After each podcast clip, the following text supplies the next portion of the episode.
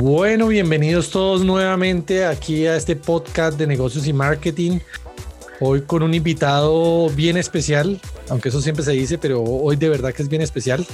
Además, amigo de la casa, em, nos acompaña Oscar Camilo González Abogal. Seguramente si uno lo pone así con todos los nombres, algunos no lo ubiquen tan fácilmente, pero si uno habla del paraguayo, alias el paraguayo, pero un alias bueno, lo ubiquen un poquito más. Hablo de un comunicador social, locutor, presentador, productor, director, docente, mejor dicho. Ha participado en proyectos televisivos como Camelladores, Los Gloriosos, quien dijo Límites del Canal 13, Un Pequeño Tesoro en Telecafé, en City Noticias de City TV, que son canales regionales acá en Bogotá y en otras zonas para los que nos escuchan fuera de Colombia. Y en un canal ya eh, de alcance nacional como RCN, en un programa de mucho reconocimiento en su momento como era Fuera de Lugar con su papel del paraguayo. Ahora lo vemos en Instagram y en YouTube como Paragua TV. Camilo, bienvenido. Bueno, muy buenas tardes. Un saludo muy especial para Alejandro, para Alejandra, para Mauricio y nada, muchísimas gracias por, por la invitación. Camilo, bienvenido. Eh, yo creo que este va a ser una charla refrescante para todos. Y pues bienvenido acá. Muchas gracias. No, yo muy contento de poder conversar esta tarde con ustedes. No, no más contento que nosotros de tenerte acá como nuestro invitado y pues obviamente también como compañero hincha. Claro que sí, bueno, ya tendremos que hablar de fútbol más adelante. Ya empezamos, ya empezamos mal. Empezamos mal. Sí, sí, sí. Íbamos de que Santa Fe nos iba a nombrar acá, entonces por favor conservemos el orden. Eh, pero en materia, Cami, eh, la idea es que hablemos de todo un poquito. Inclusive hoy nos vas a contar de un proyecto nuevo que traemos bien interesante. Pero quiero que nos cuentes un poquito de ese, de ese trasegar tuyo que ha habido en la televisión. ¿Cómo es actualmente esa industria de gran medio como la televisión? Bueno, definitivamente la televisión ha tenido una gran transformación, digamos, a nivel de, impacto público, eh, a nivel de desarrollo tecnológico. La televisión de hace 30 años es muy diferente a la de hoy en día. En algún momento la televisión era ese centro de reunión para las familias y muchas veces todo giraba en torno al televisor. En algún momento el televisor estuvo en la sala de la casa, después ese televisor se fue a los cuartos y resulta que ahora ese televisor a veces se enciende pero no para ver lo mismo que veíamos en otra época porque definitivamente pues la llegada de los medios digitales y los cambios de dinámicas, em, la globalización y una cantidad de fenómenos han hecho que, que las cosas hayan cambiado mucho. La televisión hoy en día siento que em, ha entrado en una pequeña crisis y en una necesidad de reinvención si es que quiere todavía sobrevivir frente a nuevas plataformas y, y frente a nuevas alternativas. Hablemos de la televisión nacional. La, televisión nacional hoy en día tiene competidores gigantes. En algún momento fue el cable que empezó pues a pisarle los talones a los canales eh, tradicionales. Hoy en día una plataforma como Netflix, pues digamos de, de un bajo costo, que empieza a ser asequible para muchas personas, pues viene como un competidor impresionante. Y por supuesto los, los dispositivos móviles donde consumimos lo que queremos a la hora que queremos y pues por esa razón claramente tenemos que pararle bolas al tema transmedia, tenemos que pararle bolas a, a esas nuevas maneras de comunicar, porque aunque uno cree que hay medios que van a sobrevivir eternamente, pues resulta que las dinámicas cambian la gente joven cambia, viene con un chip diferente. Entonces pienso que aunque la televisión no va a desaparecer como tal, sí tiene que buscar alternativas porque obviamente hay realidades que en este momento son inocultables y que ya hacen parte de nosotros. De hecho, no más la manera en que nos estamos reuniendo, pues hace parte también de, de esos desarrollos tecnológicos que pues en otro, en otro momento no hubiéramos tenido esa posibilidad. Entonces, antiguamente pensar en una entrevista desde los medios audiovisuales, pues era un canal de televisión que lo hiciera. Ahora nosotros lo podemos hacer a través de una plataforma como esta. Camilo, yo me devuelvo un poco al tema que no quieren eh, que toquen mis compañeros y es que me gustaría que nos cuentes esta misma evolución eh, en la televisión, pero vista desde la perspectiva del fútbol y la pasión del fútbol. Bueno, digamos que también las cosas han cambiado mucho. Yo recuerdo, digamos que en, en los años 80, bueno, estamos ya devolviéndonos bastante. Y yo creo que de pronto Alejo se acuerda, había unas transmisiones falso, falso. a la una de la tarde en los canales nacionales de Transtel, que era, transmitían el fútbol alemán, me acuerdo, a la una y treinta. Antiguamente teníamos pocas posibilidades, digamos, si era pues lo que nos transmitían, ¿sí?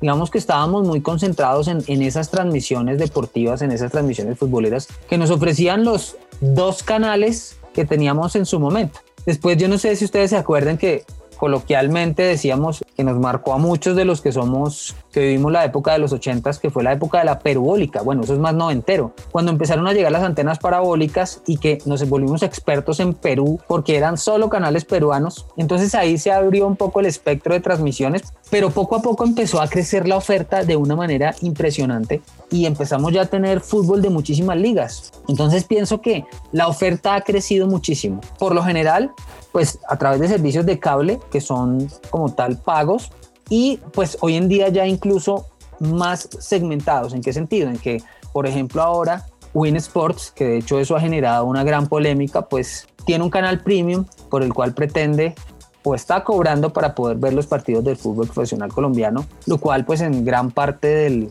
de, de, todos los futboleros pues no ha caído muy bien, porque siempre estuvimos acostumbrados obviamente a que ese bien público, ese bálsamo refrescante entre tanta violencia nos generaba diversión, distracción y pues ahora hay que pagar por él.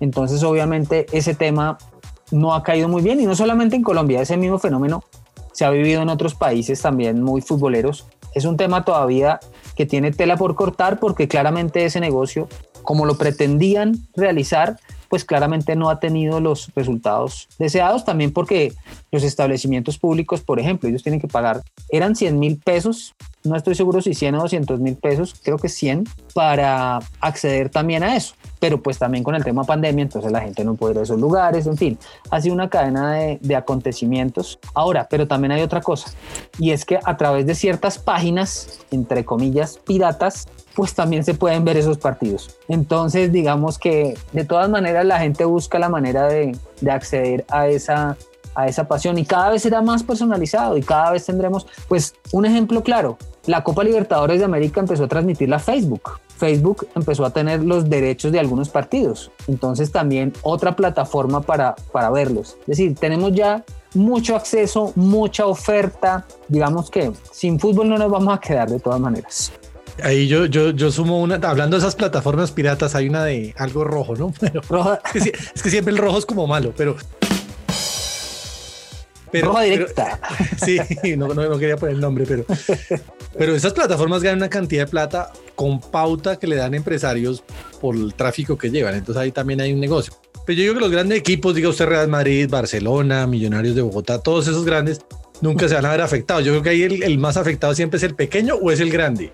Pues yo pienso que de todas maneras, a ver, el, el tema del el negocio del fútbol es tan grande, mueve tanto dinero, de una u otra forma, pienso que la afectación es para todos, ¿sí? Es decir, cuando, cuando un negocio es redondo, eh, hay unas implicaciones grandísimas, no solamente para los clubes, sino para, para una gran industria que se mueve alrededor del fútbol. Es decir, si, si la gente está contenta con el fútbol colombiano, si la gente está motivada, eso por ejemplo estimula mucho a los empresarios, por ejemplo, de camisetas, estimula mucho a los que hacen productos deportivos, estimula a los, a los que generan programas, sea de radio, de televisión, en fin, toda la gente que vive en torno al fútbol. Por eso es que muchas veces cuando, cuando se, se acabó el fútbol, realmente no solamente se acabó el fútbol, se acabó el trabajo para la señora que vende las mazorcas afuera, se acabó, eh, bueno, una cantidad de cosas. Hay una economía formal e informal en torno al fútbol muy grande que se ve afectada indiscutiblemente por esta industria. Lo que pasa es que a veces los poderosos pues buscan mucho sus intereses personales, pero resulta que detrás de esa industria hay mucha gente que vive del fútbol. Bueno, Camilo, el tema de fútbol nos da para hablar acá tres horas y con una persona como usted, pues hasta más. Pero hay otros temas que quiero tocar. Ya, ya volveremos a hablar de, de fútbol, de, del ballet azul o algo, no sé, volveremos a hablar de algo. Pero, pero, pero hablando un poco de estos grandes medios que generan grandes movimientos, pues eso también ha dado pie para que famos, famosos aparezcan de la noche a la mañana, crezcan.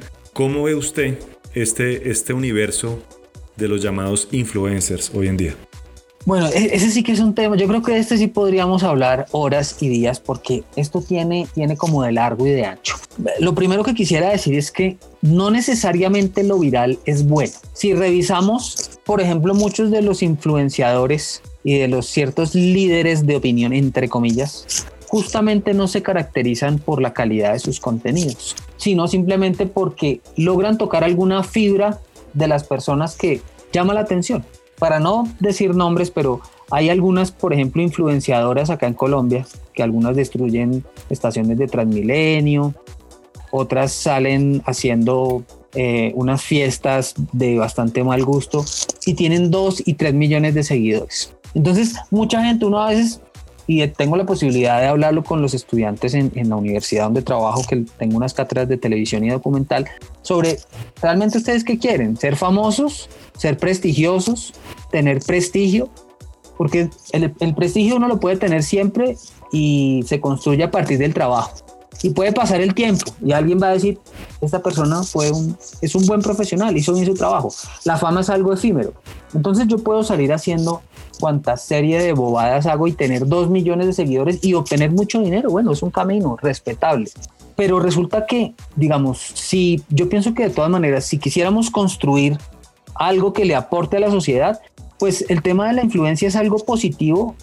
Digamos que las, las redes como tal dan esa posibilidad de mostrar muchas facetas del, del ser humano a nivel personal, incluso también a nivel comercial.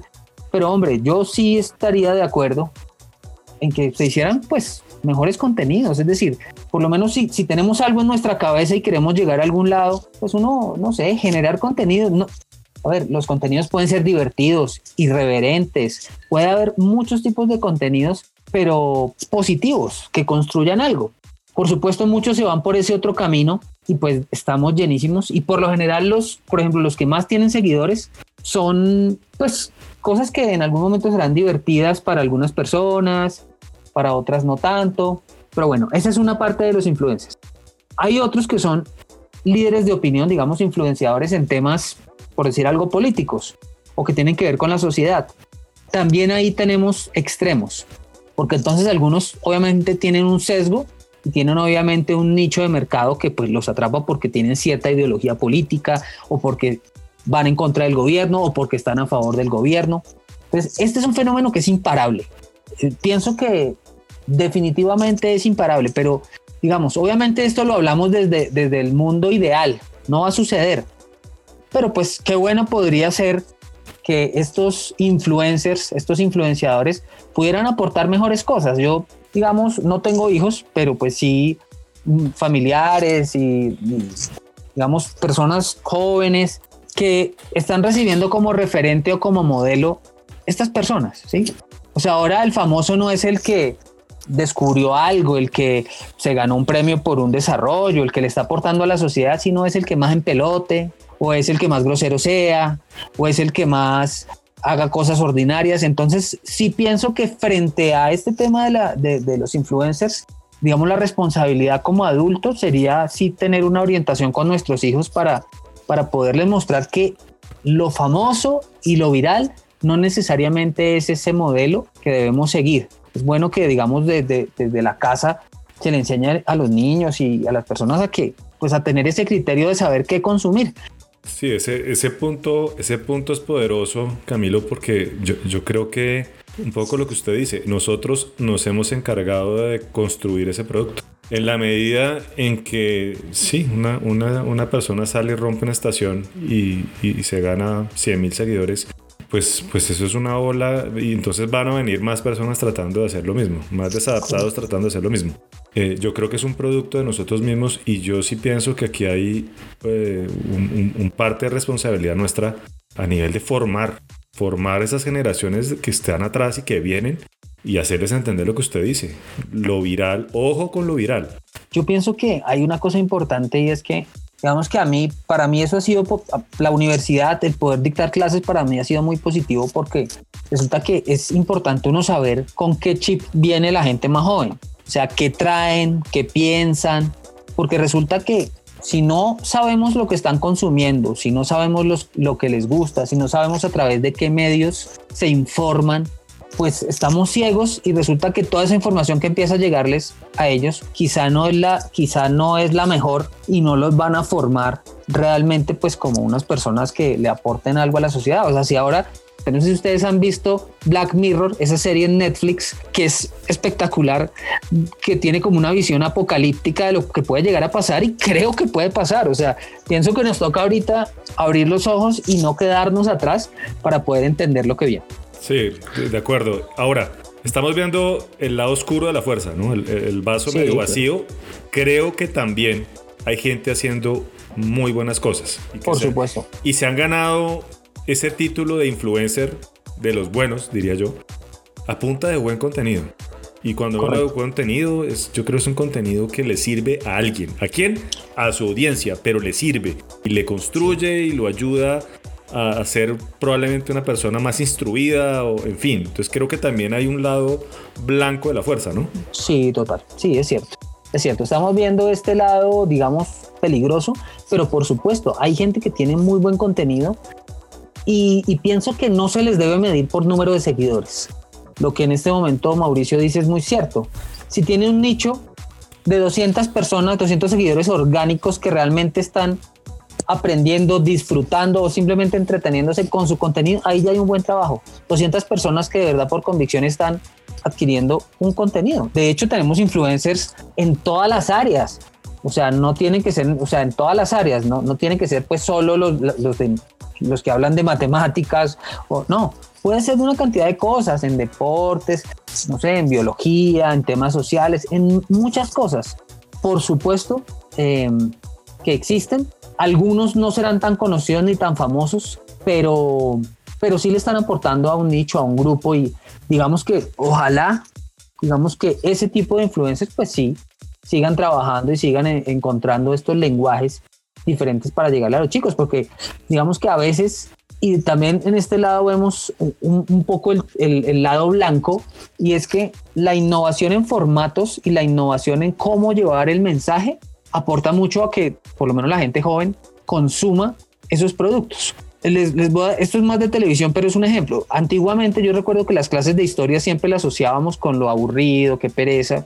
Y resulta que uno ve, por ejemplo, los programas de History, algunos, y es otra manera de contar la historia. Asimismo en el medio digital, si me lo cuentan de otra manera, más ágil, con música, eh, con gráficos, pues yo puedo aprender mucho más que con ese antiguo método plano, aburrido, entre comillas. Entonces sí, no, por supuesto también tiene su lado blanco y ese es el que deberíamos apoyar y fortalecer. Ahí para complementar, yo digo que es que lo que más ha cambiado es que ahora hay gente que es famosa porque es famosa. ¿no? La fama antes era un resultado de algo. O sea, era un gran deportista, era famoso, era un gran artista, era famoso. Ahora hay gente que es famosa porque es famosa. Curioso, ¿no? Pero, pero bueno, Cami, todo esto que hemos hablado, a mí me gustaría que lo sentáramos ahora a lo que tratamos de darle a nuestra audiencia y es al empresario en qué va todo este cuento. ¿Cómo, cómo ha cambiado, cómo está, ha mudado todo eso que el, empresario hacía antes desde pautar en Facebook, eh, perdón, pautar en televisión o en grandes medios, cómo ha transformado ahora lo digital, eh, todo esto que hablamos los influenciales, cómo eso hoy en día vincula al empresario. A ver, pienso que esto eh, ha sido una transformación y no ha sido fácil, especialmente para, digamos, para ese empresario que ya tiene cierta edad, así como en algún momento fue difícil cuando llegó el, cuando llegó el correo electrónico, cuando llegaron los celulares inteligentes. No es un proceso fácil, pero yo estoy empezando a ver y he tenido esa experiencia de ya conocer personas que digo, bueno, me le voy a medir. No puedo quedarme atrás con esto. Tengo que saber qué es un Instagram. Mi empresa tiene que tener un Instagram. Tengo que saber qué es una historia. Tengo que saber qué es un post. Tengo que saber cómo hacer publicidad en Facebook. Pienso que ha sido un proceso, no ha sido fácil, pero creo que el empresario ya se dio cuenta que tiene estrategias y que tiene maneras de comunicar y de mostrar su producto y que no necesariamente tiene que invertir unas sumas de dinero muy grandes. De hecho, aquí, por ejemplo, llegan nuevamente el tema de los influenciadores. Una de las maneras hoy en día de publicitar los productos por un precio bajo o a veces incluso por canje del producto o del servicio es a través de las redes de los influenciadores que manejan determinado tema. Por ejemplo, en el, en el caso mío, digamos, los negocios que yo soy un microinfluenciador porque yo tengo solamente 30 mil seguidores en Instagram. Desafortunadamente cuando estuve 10 años en RCN no existía o creo que hoy tendría muchísimos seguidores más porque pues ese programa tuvo mucha audiencia. Pero bueno, me tocó construirla de cero y sin embargo la gente que me busca por lo general es para influenciar una marca de balones, ropa deportiva, a veces salen otras cosas, pero en general ese segmento. Entonces, no sé, buscan influenciadoras que, por ejemplo, muevan muchos temas de belleza, que hablen o que hablen de vida sana, de alimentación más consciente. Entonces ya se empezaron a ver esos influenciadores específicos y en, digamos, en la gama de los microinfluenciadores y en una gama más alta de influenciadores, pues que ya tienen muchísimos seguidores y cobran mucho más dinero. Pero el empresario, volviendo a esto, creo que ya empezó a darse cuenta incluso, y porque he tenido lo que les digo, he tenido la experiencia ya de hablar con personas de 70, 80 años y pues les cuesta trabajo o ponen a alguien, pero ya se dieron cuenta que si no están en las redes, están perdiendo una cantidad de posibilidades de hacer crecer su negocio. Prácticamente, si uno no está en las redes, como que no existe. Esa visibilidad es fundamental para, para el desarrollo del negocio. Ese, ese punto que toca Camilo, yo creo que es es clave, ¿no? Y lo hemos, creo que lo hemos hasta hablado, Alejandro, con, con algunos de nuestros clientes. Casi que una estrategia digital ya no es una opción. Es decir, usted puede o no estar filosóficamente de acuerdo con un mundo digital, eso es otra discusión, y vendrá el todo tiempo pasado fue mejor o no. Pero hoy en día, independientemente, como lo decía Camilo, si tengo 70 años y he sido exitoso durante los últimos 45, independientemente de esa situación, el que no se concientice que esto es una represa abierta donde no hay reversa, eh, creo que tiene serios problemas, ¿o no, Camilo? Sí, totalmente. Ya, digamos, no estar en las redes es desaparecer de este espectro, porque además, digamos que antiguamente las maneras de consultar o de buscar algo bueno sería en otra época sería el directorio, en otra época sería el periódico, no. Hoy en día, ah, bueno, busquémoslo a ver si tiene en Instagram. Y entonces uno mira las publicaciones o miremoslo a ver si, si está en Facebook. Eh, entonces, no estar ahí es prácticamente desaparecer. Y por eso, digamos, las empresas, por más pequeñas que sean, ya están dedicando un tiempo y un espacio claramente. Como Mauricio dice, ya, ya no es una opción. Ya no es, no es hagamos una opción digital, es que si no estamos ahí, no existimos. Sí. Ahí, yo le sumo una cosa, Cami, no sé si, si han oído este término que además a mí me parece interesante. Creo, no puedo equivocarme, creo que es gatekeeper, que lo llaman los gringos, y es, es, como ese portero que nosotros en Colombia lo llamamos la rosca, ¿no? No pertenece a la rosca. Y es uno para montar cualquier negocio tenía que tener al amigo que hacía esto, que no sé qué, y el medio digital ha cambiado eso para el empresario, ¿no? Cualquiera puede hacer cualquier negocio porque ya tiene quien le publique, quien le haga, quien no sé qué. Pero también la mayoría de canes congelados es por miedo, ¿no? Ahí es donde la mayoría tiene las oportunidades, pero ahora las hacen menos. Yo pienso que una, una de las cosas es que a veces, y, no, y no es culpa realmente del, empresario, de la persona, porque pues a veces cuando llega algo nuevo estamos como pisando en un, en un terreno quizá pues no muy firme porque no tenemos mucho conocimiento. Pienso que algo que deberíamos hacer es informarnos y tratar, pues no nos vamos a volver expertos de pronto en el mundo digital de la noche a la mañana, pero sí tratar de estudiar un poco, de investigar, de tener cierta asesoría porque se toman decisiones muy erradas muchas veces. Por ejemplo, alguien establece una estrategia digital con de pronto personas que no le segmentan bien el mercado. A ver, les doy un ejemplo. Alguien dice, no, yo voy a pautar mi, mi producto porque es que este influenciador tiene 100 mil seguidores. No, buenísimo. Pero resulta que esos 100 mil seguidores, por ejemplo, son, el, el influenciador es de, de productos deportivos. Entonces la mayoría de los que lo siguen eh, son niños o señores entre ciertas edades y resulta que el producto son unas cremas de belleza. Entonces, por más que sean 100 mil personas, faltó una investigación, faltó estudiar esa persona que iba a influenciar su producto porque necesitaba, era una influenciadora. Tenemos que estudiar mucho antes de tomar ciertas decisiones. Pienso que uno debe tomar el riesgo, pero no mandarse a ciegas, ni invertir, digamos, un dinero en estrategias digitales sin haber estudiado un poco el mercado a quién quiero llegar. ¿Qué persona que me haga influencia tiene esa capacidad de llegarle a la persona y que le crean?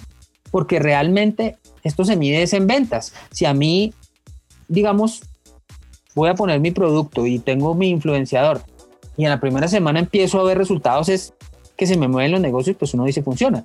pero ¿de qué me sirve que un millón de personas vieron eso, pero un millón de personas que no van a comprar mi producto porque no son mi público? Entonces, creo que lo que hay que hacer es, si no tenemos ese, esa, pues ese conocimiento, asesorarnos, asesorarnos, leer, estudiar, eh, pero no estar tan a ciegas, porque pues obviamente es un conocimiento nuevo y pues no es tan fácil adquirirlo así empíricamente. Sí, Camilo, ahí yo creo que tocaste un tema muy importante. Me hiciste recordar un, un, ejemplo de una marca de un producto para motos que contrató a un motociclista muy reconocido, uno de los influencers más conocidos en el país, y con una efectividad en la campaña bajísima. Pues resulta que a ese motociclista lo seguíamos, era puras mujeres porque es muy churro, está buenísimo, pero ninguna interesada en comprar el, el producto. Entonces creo que tocas un punto ahí, un segundo punto muy clave. Ese, ese es un súper ejemplo, realmente porque sí. Y ahí cometemos el error, pero y es un error involuntario, es la novatada. Es que todo lo nuevo trae esos problemas, pero sí hay que pararle olas. Se hubiera podido hacer con la esposa de ese famoso motociclista.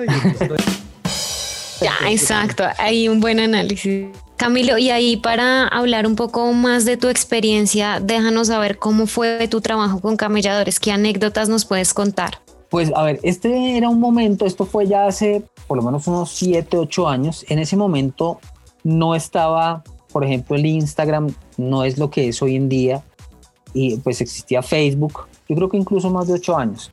Eh, fue un programa que realizamos para Canal 13 y consistía en mostrar esos jóvenes que tenían trabajos extraños o que tenían trabajos extraños y complementaban con eh, trabajos convencionales. Entonces, por ejemplo, fueron 100, como 162 crónicas, historias entonces en que teníamos personajes, por ejemplo, como, no sé, un, era un abogado, una abogada, pero para pagar su carrera era sacadora de piojos a domicilio, por ejemplo. O sea, una cosa así totalmente salida de... Entonces teníamos la historia del conductor de carro fúnebre para perros y cómo era su vida, pues, en los sepelios de los perritos. Eh, hablamos con una persona que se dedicaba, su vida era arreglar sombrillas, bueno, en fin. Y así 162 historias de trabajos poco convencionales, pero destacando siempre el emprendimiento. Yo pienso que este tema a mí me parece muy, pues me parece muy importante porque resulta que en alguna época nosotros nos, nos, nos criaron y nos educaron para ser empleados, para o sea, el sueño, digamos, era que lo contrate una buena empresa y todo. ¿Por qué? Porque en la, época, pronto los papás o los abuelos, cuando uno llegaba a una buena empresa, esa empresa le ayudaba a uno a estudiar, le pagaba el estudio de los hijos, uno conseguía carro, casa, beca, duraba 30 años y se pensionaba joven. Eso ya no existe. Entonces, como en su momento ser empleado valía la pena, resulta que por lo menos en los, currículos en las universidades no estaba presente el emprendimiento y a muchos nos tocó como a la brava entender que si no emprendíamos, pues nos íbamos a quedar atrás porque los contratos hoy en día no, er, no son unos contratos de antaño, porque ya el tema laboral cambió para mal de una manera impresionante. Hoy en día una persona puede ser, ser exitosa, pero para que, por ejemplo, pueda acceder a propiedades, a bienes, es muy difícil. Así ahorre, así todo, porque ya los salarios son increíbles. Antiguamente ser profesional no, ya era, era un logro tan importante porque prácticamente como que aseguraba el futuro de su familia. Hoy en día vemos médicos desempleados o ganándose unos sueldos muy bajos, muy de pronto la abogada gana más todavía con los piojos, seguro. Entonces, el tema del emprendimiento, eh, pues siempre desde ese momento quisimos destacarlo en ese proyecto, en ese programa, y pues cada día como que se ha impulsado un poco más. Ahora, emprender también es difícil, pero porque también a veces nos castigan mucho a los emprendedores o a los que queremos hacer empresa, el tema tributario también nos castiga. Sin embargo, pienso que así uno tenga un trabajo estable, digamos, una empresa y preste un servicio, pienso que el tema del emprendimiento... Em, pues hay que seguirlo destacando, o sea, hay que seguirlo destacando. Ojalá que las universidades, los colegios tuvieran materias de administración, de emprendimiento. Uno a veces sale de la universidad y no sabe hacer ni una consignación en un banco, no tiene ni idea de cómo es un contrato de prestación de servicios o un contrato por nómina, no tiene ni idea de nada, no sabe hacer la contabilidad de, de 10 productos, no tiene ni idea. Y eso debería estar en, todas las, en todos los currículos, algo de, de emprendimiento, porque cualquier carrera o cualquier profesión es susceptible de un negocio propio, de intentar crecer. Entonces, volviéndolo al programa, sí, en su momento vimos eso y pues queríamos destacar las historias de esos camelladores, de esos emprendedores que pues desde, desde su posición y desde, su, desde sus posibilidades pues estaban camellando. Bueno Camilo, hoy nos trae un nuevo proyecto que la verdad nos ha parecido, lo analizamos en la agencia revolucionario en, medios digitales, no solo por el formato, no solo por las plataformas, sino además por un, por un, concepto muy propio, muy social, muy, muy de economía naranja, muy, no sé, eh, muy afín con estos tiempos. Eh, cuéntenos de eso. Bueno, pues llevamos dos programas, el proyecto se llama Marcados. Es un proyecto que se realiza a través, es un, es un magazine básicamente, que estamos emitiendo los domingos a las 7 y 30 de la noche por redes sociales. Digamos, ¿qué sería lo, lo novedoso? Uno, que se hace a través de una tecnología que se llama TriCaster. Hoy en día, digamos, los, los grandes canales están utilizando básicamente dos tecnologías que son Vimix y TriCaster. Este TriCaster permite, por ejemplo, que yo pueda hacer televisión a través de redes. Yo, por ejemplo, puedo conectar, puedo salir en vivo por cuatro redes de Instagram, pero como en un programa de televisión, ¿sí? Entonces, eh, puedo mandar notas, puedo tener gente en vivo, puedo conectar una cantidad de señales. Es pura transmedia, totalmente interactivo. Lo otro es que, bueno, digamos, tan pronto termina el programa, la idea es montarlo en Instagram TV también de microinfluenciadores, porque la idea es que se transmite a través de redes de microinfluenciadores. Buscamos este segmento porque lo que queremos es que el pequeño empresario, el pequeño empresario o esa persona que tiene su producto pueda acceder al programa. ¿Cómo trabajamos? A través de pauta, una pauta muy baja o a través de canje de productos y nosotros lo que hacemos es en el magazine mostrar ese emprendimiento, mostrar esa marca, pero no es un televentas lo que le generamos es contenido. O sea, hacemos una nota muy bien editada buscando el enfoque novedoso del producto, cómo lo pueden conseguir. Es decir, que sea divertido verlo y que yo encuentre un contenido más allá de compren este celular. No, es, les voy a hablar de la nueva tecnología de este celular. ¿Por qué puede ser chévere? Y entonces ahí hablamos de las redes, hacemos unas notas, eh, tenemos flexibilidad con el cliente. Si él quiere estar en directo, entonces nos conectamos con él en directo. Eh, hacemos cosas de, la idea es que sea de muy buena calidad técnica. En este momento el programa dura aproximadamente media hora y también nos interesa mucho mostrar ese emprendimiento social, porque muchas veces la gente cree que, que, los temas sociales y los emprendimientos sociales son, son, sin ánimo de lucro, no. Y de ninguna manera porque todo tiene que ser sostenible. El emprendimiento social lo que tiene es que ayuda a un sector de la comunidad pero el negocio es rentable y es sostenible. De esa manera puede funcionar, porque algo que, que no recibe nada, pues no se puede sostener. Entonces hemos destacado, hemos destacado emprendimientos en varias regiones del país. Tengo, de hecho, varios de los chicos que trabajan conmigo han sido exalumnos, todavía están en la universidad, entonces pues ha sido también algo muy chévere. Y tengo una niña en Montería, otra en Sagún, otra en Villavicencio, otra en Cali, ahora estoy buscando a alguien en Medellín para abrir mercados por todas partes, mostrar los emprendimientos y que ese emprendedor que quiera estar en el programa, porque por supuesto tiene que ser sostenible el programa, porque hay que editarlo, porque hay que pagar la tecnología, por todo eso, pues puede hacer a través de un canje que no, digamos, no haga mella en el negocio o de una pauta muy baja. Entonces pienso que ahí podemos estar como que cubrir los dos frentes. Hasta ahora hemos tenido buena aceptación. Por supuesto, uno siempre quiere mejorar y se da mucho palo en los primeros programas porque hay cosas que uno quiere que no sean así, tenemos que mejorar esto, em, meter nuevas cosas, meter eh, nuevas secciones, pero hay mucha gente entusiasmada, o sea, digamos que yo estoy gratamente sorprendido porque em, pues vamos bien, digamos, esto es de perseverancia. Otra cosa, perdón que me extienda, pero es que eso es una cosa y pienso que es un consejo clave para cualquier persona que quiera meterse en esto esto, los resultados no son inmediatos. La mayoría de proyectos, si llegan a la, a, la, ejecución, ya es un éxito, pero es una carrera de resistencia. Estos proyectos son de perseverancia, de no bajar la guardia, de no tirar la toalla al segundo o tercer programa, si es un programa o a lo que sea. Estos proyectos son de largo aliento. Entonces, por eso se necesita un compromiso, un compromiso muy fuerte. De acuerdo, de acuerdo, Camille. Ese es un consejazo. Pero yo quisiera que que tú que tienes todo el camino recorrido de, repito, otra vez de la televisión, de haber disfrutado del reconocimiento público, de después haber sido influencer, de haber sido emprendedor, eh, como de todo ese trasegar, ¿qué podríamos aconsejarle a un, a un, a un empresario respecto de la pauta dentro de la publicidad digital? Es decir, eh, oiga, ¿me sirve pagar al influenciador? No, me sirve más pagarle a Facebook, tengo que combinarlo. ¿Qué, ¿Cómo lo ves tú? Bueno, pienso que como, como, como dicen algunos ya vieja guardia en este tema, uno debe poner los huevos en diferentes canastas, ¿no? Entonces, yo pienso que el ataque tiene que ser múltiple. Facebook es increíble, las, o sea, son increíbles las posibilidades que tiene por unos costos muy bajos. Es impresionante todas las herramientas de Facebook para uno segmentar mercado. Es impresionante desde 10 mil pesos. O sea, es increíble. Uno puede hacer una cantidad de cosas y no necesita pagarse una especialización, nada. Incluso hay tutoriales donde puede ver cómo pautar en Facebook, cómo segmentar. Yo solo quiero vender mi producto en esta ciudad. Se puede por Facebook. Entonces Facebook solo le llega a los de tal ciudad. Quiero meter 20 mil pesos eh, divididos en estos tres días. Quiero llegarle a personas entre 18 y 35 pienso que hay una labor de estudio e investigación. O sea, al empresario yo le diría, antes de dar el paso, mire las posibilidades que le ofrece el mercado. Ya hoy en día no es necesario tener un dineral para poderlo hacer. Pienso que sí le sirve el influenciador también, pero no cualquiera. Y, ahí volvemos a lo mismo. Mire a quién le está llegando ese influenciador. Pídale estadísticas, pídale las estadísticas de sus redes.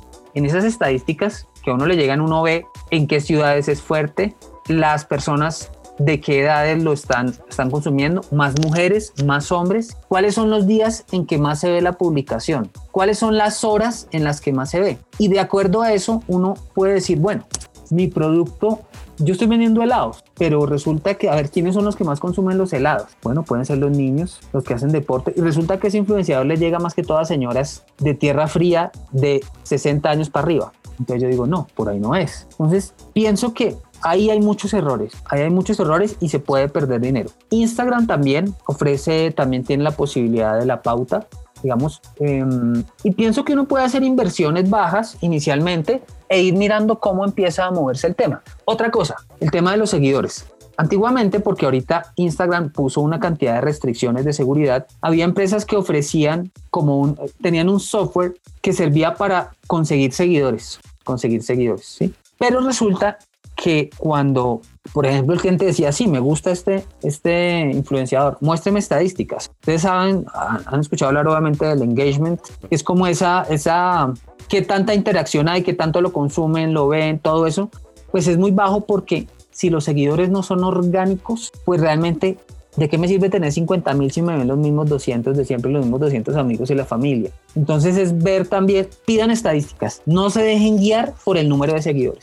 Ahí tenemos, en ese punto que tú dices, tenemos una anécdota en la agencia. Alejo se acordará. Eh, un personaje que nos llegó, cuyo nombre obviamente no voy a repetir acá, pero llegó y era un famoso y tenía un millón quinientos mil seguidores en su, en su Instagram. Eh, lo curioso es que cuando hicimos el análisis, nosotros teníamos más o menos casi el mismo engagement de él como agencia. Y nosotros por esa época, Alejo, tendríamos cuántos, como unos 10 mil seguidores, no sé en Instagram. Sí, sí, por ahí. Eh, pero eh, eh, eran, eran métricas similares y entonces claramente dijimos, aquí hay un problema trascendental con este, con, con este influencer, porque sí, sí, tiene un millón y medio de seguidores, pero a la verdad casi a nadie le importa lo que hace o deja de hacer. Entonces... Y, a eso suma, y eso me lo contaba él, ya, ya digo que es él, pero bueno. me decía, oye, y me presenté con una, con una marca muy, muy grande y el, el, gerente me dijo, ¿y a mí de qué me sirve un millón y medio de viejas que ven novelas? Yo necesito ser empresarios. A mí tráigame un man que tengas 50 empresarios de los que yo necesito. A mí no me sirve un millón y medio de viejas que ven novelas. Y él mismo me decía, oye, yo me di cuenta que sí. El nicho de él es otro, no es que sea malo. Claro, él tiene que, para venderle a ese millón y medio de mujeres hay mucho producto, pero no era para una empresa. Digamos que el, tener muchos seguidores sirve, digamos, para el influenciador en cierto segmento. Uno, en el que no tiene el conocimiento de no sabe qué es el engagement, no sabe nada Solo dice, uy, un millón quinientos. O sea, eso es bueno, pero en el tema del, em, para los empresarios, o sea, el empresario es el que puede, digamos, verse afectado con una mala decisión, ¿sí? Eh, ese es el que, digamos, no se debe dejar engañar por eso. tiene que buscar son seguidores orgánicos y los que él necesita, porque es que el tema es en ventas, ¿sí? O sea, ¿de qué sirve como tal? O sea, no listo, mucho caché, pues mucho prestigio que, que este famoso influencer pues está promocionando mi marca, pero pues al empresario le interesan son las ganancias económicas, eso sí, el resto pues, y muy bonito y todo muy chévere, pero, pero esto se mide en dinero, entonces obviamente, y creo que ese es un grave error que también como es un conocimiento nuevo y que pues esto sí que es un poco más específico, pues todavía no ha llegado. Pienso que por eso asesorarse. Puede que uno no sepa, pero alguien sí. Entonces, de pronto, listo. Si tiene alguien conocido, se lo hará gratis. Pero si no, de pronto, invertir una platica que después la va a recuperar o por lo menos no va a perder un dinero con alguien que sí sabe. Si yo no sé, pues le pregunto a alguien o contrato a alguien para que me diga, venga, quiero realizar esa estrategia. ¿Es viable? ¿Me conviene? Porque si no es una pérdida de dinero realmente que, es decir, yo por ejemplo, a mí con el tema de los balones, yo no tengo un gran engagement para nada, pero, pero en el segmento de deportes les ha ido bien. Por ejemplo, con los balones trabajamos ya varios meses. Con ellos he trabajado bastante bien porque a ellos se les ha subido la venta de balones porque digamos que el que me ve a mí de pronto me puede creer en ese tema. Pero si yo voy a influenciar otra cosa, pues mira este loco, pero qué, o sea, no, no tengo el peso ni la autoridad para otro tipo de producto. Por eso es que el, el análisis tiene que ser eh, concreto pues para no perder plata. Camilo, ahí a mí me gustaría aprovechar un poco toda esa experiencia, ese conocimiento que tú tienes, teniendo que vienes desde eh, un medio tradicional como la televisión, le das un giro total eh, a tu carrera, a tu, a tu profesión. Y es que nos dejes saber cuál es tu perspectiva o cómo crees tú que está el tema del emprendimiento en Colombia. Yo pienso que el tema del emprendimiento ha mejorado pero todavía le falta mucho. Es decir, pienso que hay más conciencia, pero siento que se deben realizar reformas estructurales desde, desde el colegio, desde la educación básica y desde la universidad. O sea, para mí sería casi que obligatorio, por lo menos que todos los sílabos, todos los pensum académicos tengan el emprendimiento. O sea, porque eso es generar desde el niño esa, esa, ese deseo de, de surgir, ese, ese deseo que no va en contravía con sus sueños ni nada, pero de tener un conocimiento empresarial. O sea, nosotros todos, de, nosotros administramos nuestra vida. Debemos también aprender como formación a administrar nuestras cosas. No sabemos administrar lo que tenemos. No sabemos administrar el dinero, no sabemos administrar las cosas que conseguimos día a día. Entonces, por ese lado, pienso que en ese sentido está en pañales. Pienso que las personas y a través de lo que reciben en los medios o a través de las personas que le han metido la ficha al tema del emprendimiento, pues ya hay un poquito más de, difusión. Pero también, y es una crítica, y es que el tema laboral, o sea, realmente el gobierno nos da muy duro a los que queremos hacer empresa. O sea, pienso que también hace falta un, como un compromiso institucional, un compromiso desde el Estado también para ayudarnos a, a que sea más fácil, ¿sí? Porque muchas veces hay muchos emprendimientos y muchas empresas que no la logran y no la logran por la cantidad de requerimientos, por la cantidad de trámites burocráticos. Acá en Colombia todo es muy complicado. Hace poco, hace dos años yo estuve trabajando para, para el grupo Semana, estuve dirigiendo unos videos en, en, toda América Latina para Bianca. Era increíble porque en el momento, por ejemplo, de, de pagarle a la gente, no se imaginan la mano de trámites. De, y, y, en Brasil nos decían, pero ¿por qué todo es tan difícil en Colombia? ¿Por qué pagar es tan difícil? ¿Por qué generar empresas es tan difícil? Y, lo hable, y en muchos países del, del sector lo mismo. Entonces tenemos que también, eso pues es medio utópico, pero, pero pues, de todas maneras, con lo que hay, igual pienso que, que debemos arriesgarnos, tratar de pisar en piso sólido, es decir, hacer estudios de mercadeo, así sea medianamente empíricos en algún momento, o sea, no. Y otra cosa importante que yo también le diría a los empresarios, que uno tiene que tener un negocio de lo que a uno le gusta y lo que uno sepa. Hay mucha gente que dice, no, me voy a meter en comidas rápidas porque es que la comida, eso es fijo, todo el mundo tiene que comer, pero si uno no sabe de eso, no se meta en eso. O sea, si, es decir, yo por lo menos sé de televisión y sé de deporte y todos los que he hecho, me vaya bien o me vaya mal, pero eso es lo que a mí me gusta. Entonces tengo como, tengo como unas baterías extras para soportar lo difícil que es y por lo menos sé cómo hacerlo. Pero cuando uno se mete en negocios que no sabe, tiene grandes posibilidades de fracasar, porque, porque todo tiene su ciencia, todo tiene su ciencia. Hay gente que le pega, pero en general uno debería hacer lo que el emprendimiento de lo que a uno le gusta y de lo que uno sepa. Bueno, Camilo, usted eh, estuvo en el mundo análogo, estuvo en los medios tradicionales y ahorita es un actor eh, y además con una, propuesta de vanguardia en el mundo digital. ¿Cuál podría ser ese paralelo que usted le trace a un empresario que nos esté oyendo? Básicamente como para que se motive en, el proyecto o cómo... Sí, sí, ¿cuál podría ser ese paralelo que usted, usted estuvo en ambos mundos? ¿Qué, ¿Qué, paralelo le puede trazar a un empresario? Pues le diría a, ese empresario que si por lo menos quiere pautar en televisión, las tarifas no han bajado.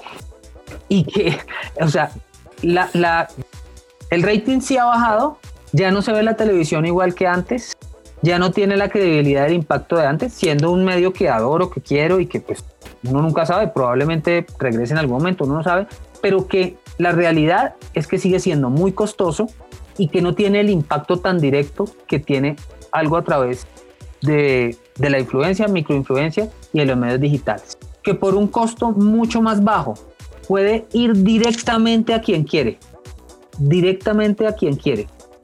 Que además, digamos, por lo menos este proyecto de nosotros tiene influenciadores de diferentes estilos para poder, y, y, va y el programa va a salir por las redes de cada uno. Entonces, digamos que hay una posibilidad más amplia para que digamos, por ejemplo, va a salir por el de deportes, pero también va a salir de pronto por el influenciador que a mí me sirve, que es el del tema de tecnología. Y de pronto el producto de belleza puede servir porque otra de las influenciadoras también va a estar ahí. Entonces, al empresario le digo, usted ya puede segmentar el mercado, usted ya puede ir a quien quiere, como quiera, por un costo bajo y de manera directa. Pues sí, pagar un comercial en televisión, sí, pues buenísimo, porque es una millonada y y si nos ponemos a ver temas de audiencia, pues también la cosa ha cambiado muchísimo. Entonces, pienso que hay que voltear los ojos a, mirar esta posibilidad y, saber que todos tenemos acceso, seamos pequeños empresarios, grandes empresarios, hay posibilidades de mostrar nuestros productos, de difundirlos y que también la oferta es amplia. Entonces, que hay que, hay que abrirse a esa posibilidad. Bueno, Cami, eh, esto estuvo muy chévere. La verdad que creo que un buen aporte para los empresarios entender un poquito cómo está cambiando esto de gastar millones de pesos eh, o millones de dólares inclusive en televisión a pasarlos a algo más digital. Eh, pero ya para cerrar, ¿cuál es el mejor equipo de Colombia? Tiene camiseta y todo ese color que es el que me gusta, esa es la actitud. El mejor equipo de Colombia, Dios mío. No, no, no. Mire, yo... Así de mal estamos. Yo soy hincha era muy, yo soy hincha de Santa Fe, pues de, cuna, digamos, aunque mi familia toda es hincha de millonario, yo no sé por qué resulté hincha de Santa Fe, pero eh, pues ya no soy tan apasionado como antes. Sí me gusta el fútbol, me encanta y me encanta el fútbol colombiano y todo, em, pero ahorita, o sea, si nos ponemos críticos, el fútbol colombiano otra vez está en un bajón terrible. En los, en los torneos internacionales ya nos eliminan siempre en la primera ronda.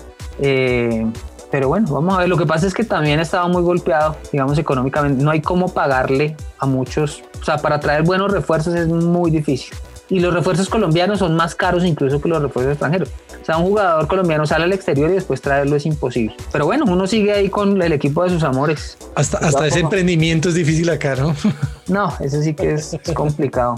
Pero bueno, no, ahí vamos, haciéndole fuerza a los equipos colombianos otra vez y a la selección, a ver cuando pueda volver a jugar. Vamos a ver. Cami, muchas gracias. Los invitamos a todos a, que compartan el contenido de Camilo, Paragua TV, lo encuentran en YouTube, en Instagram.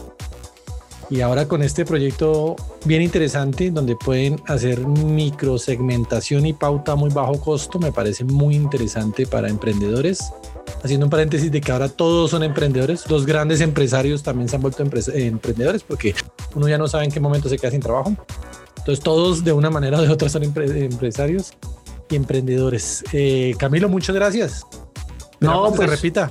Muchas gracias a, ustedes, Alejandra, Mauricio, Alejo. Los felicito por este espacio porque, porque bueno, con que de pronto alguno de estos mensajes, no sé, algo, algo le queda a los empresarios o microempresarios que están escuchando esto, pienso que ya es ganancia, es, es saber que pueden sacarle mucho, mucho jugo a sus, a sus emprendimientos, a sus negocios. Y bueno, muchas gracias a ustedes por la invitación. Camilo, gracias. Esta siempre será tu casa.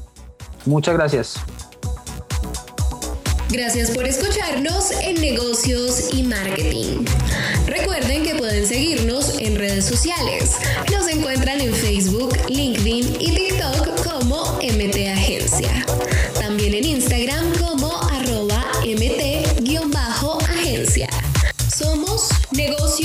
marketing. Somos Rebeldía Inteligente.